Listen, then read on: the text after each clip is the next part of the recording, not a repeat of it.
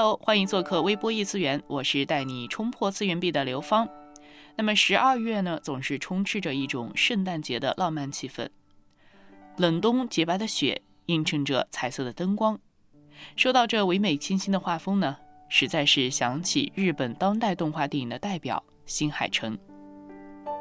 关于新海诚，实在有很多可说，不如先来复习一下《秒速五厘米》，这也是一部与冬天最为相关的作品，也是在我的心目中最经典的成歌作品。原来呢，秒速五厘米，它英文的翻译是 "A chain of short stories about their distance"，直译过来就是一系列的小故事，关于他们之间的距离。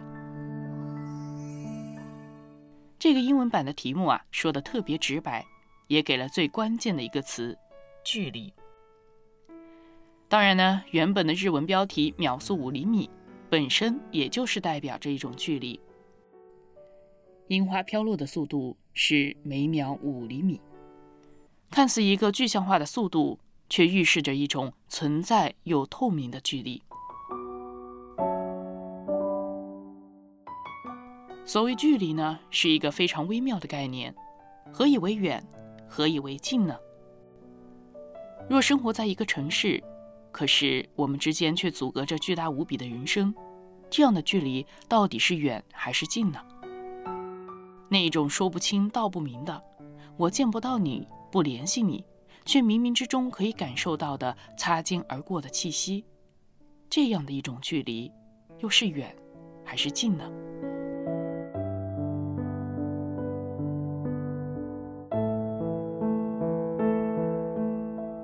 曾经呢，我有朋友看完《秒速五厘米》之后跟我说：“我觉得没啥可看的呀，啥也没讲，一点意思也没有。”我笑了笑，知道啊，很多类似的问题其实是没得解释的，因为个人的眼光和喜好都不同。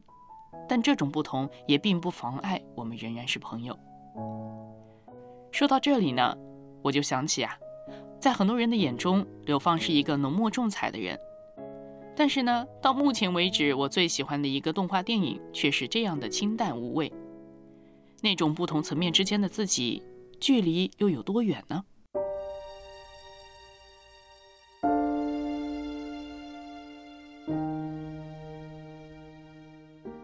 秒速五厘米这部动画呢，我是真的看了好多遍，每一次呢都是一个人看的，似乎也只能一个人看。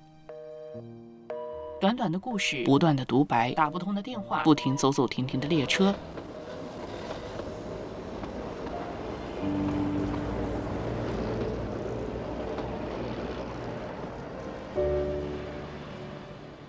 等待，等待，然后聚。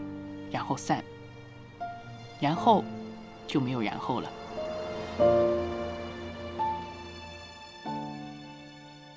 不管看了多少次，每次看到最后那一连串的镜头，描绘一次次的擦身而过，回眸却被切断的视线，再加上结束的歌曲《One More Time, One More Chance》，虽然不是那么明白日文的歌词，但是这一句已经让人足够明白了。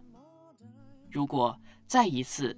再有一次机会，我们似乎都太需要这样的再一次的机会，不是回去，不是弥补，不是后悔，不是叹惋，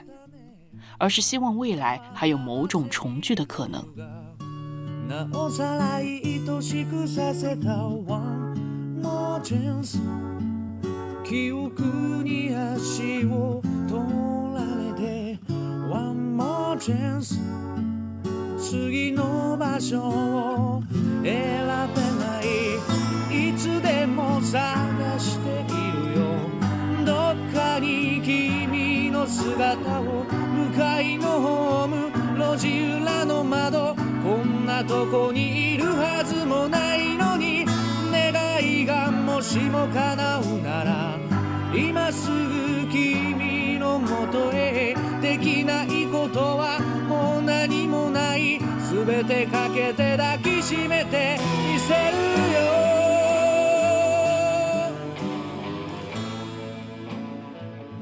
秒速五厘米这一首《One More Time, One More Chance》，诉求着再来一次的期望。终于在多年之后，到你的名字片尾曲所唱的“别来无恙”，就像是久别重逢的问候一样，使我在看的时候不禁热泪盈眶。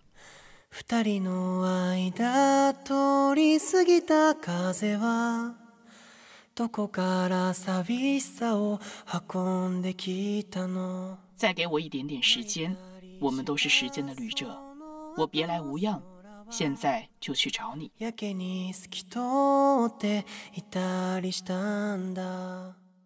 在之前的新海诚作品中，观众们也不停的被无奈、期待、无奈这样的循环洗刷着。至此，在你的名字中看到了一种期待已久的圆满。不仅仅是这单一的故事本身，而是关系到新海诚的每一部作品。这些作品中似乎都诉说着时空、距离和约定。重要的人，不忘记的人，就算我不记得你的名字，我也会一直一直拼命地寻找你。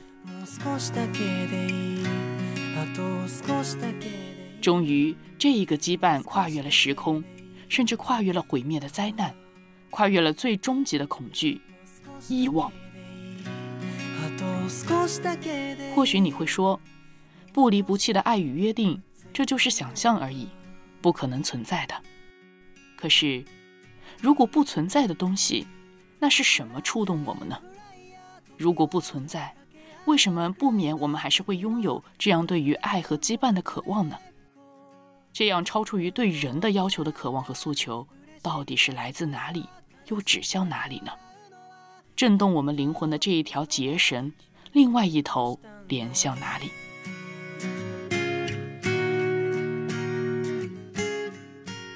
你有没有想过，我们的这种灵魂深处的诉求和渴望的源头，或许真的来源于另外一个世界？那里有一条结绳连接着我们，这种连接跨越了时空，跨越了背叛和伤害。跨越了毁灭和灾难，也跨越了最终的恐惧、遗忘。上帝说，他纪念他的约，直到万代。他也说，既或有忘记的，我却不忘记你。上帝他何止不忘记你的名字，在神面前一个也不忘记，就是你们的头发也都被数过了。仿佛听到一句问候：“别来无恙。”僕らタイムフライヤー君を知っていたんだ僕が僕の名前を覚えるよりずっと前に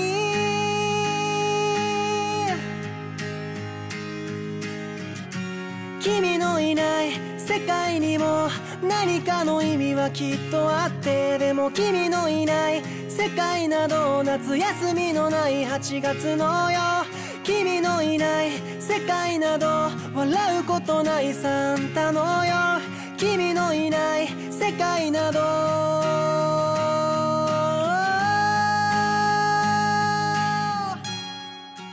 之前说，在新海诚的作品里面，一直都诉说着时空、距离和约定之间的微妙关系。不过呢，在你的名字之前的大多数作品都是以不同形式的无奈作为结尾的。 确实，时空距离，这就是人受到的不可避免的限定。而不同作品对于约定的意义，又或者说效力，都有一个疑问，就是在这样的一个限定中，约定真的可以达成吗？为什么约定在脑海中挥之不去，但是又坚守不了呢？约定真的可以超过这一系列的限定吗？如果人做不到不离不弃的守约，那为什么人们还是如此盼望约定可以不受限定呢？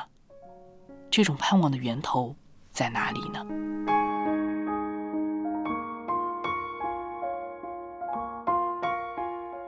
起初，上帝照着自己的样式创造了人类，并约定赐福给人和人的后代。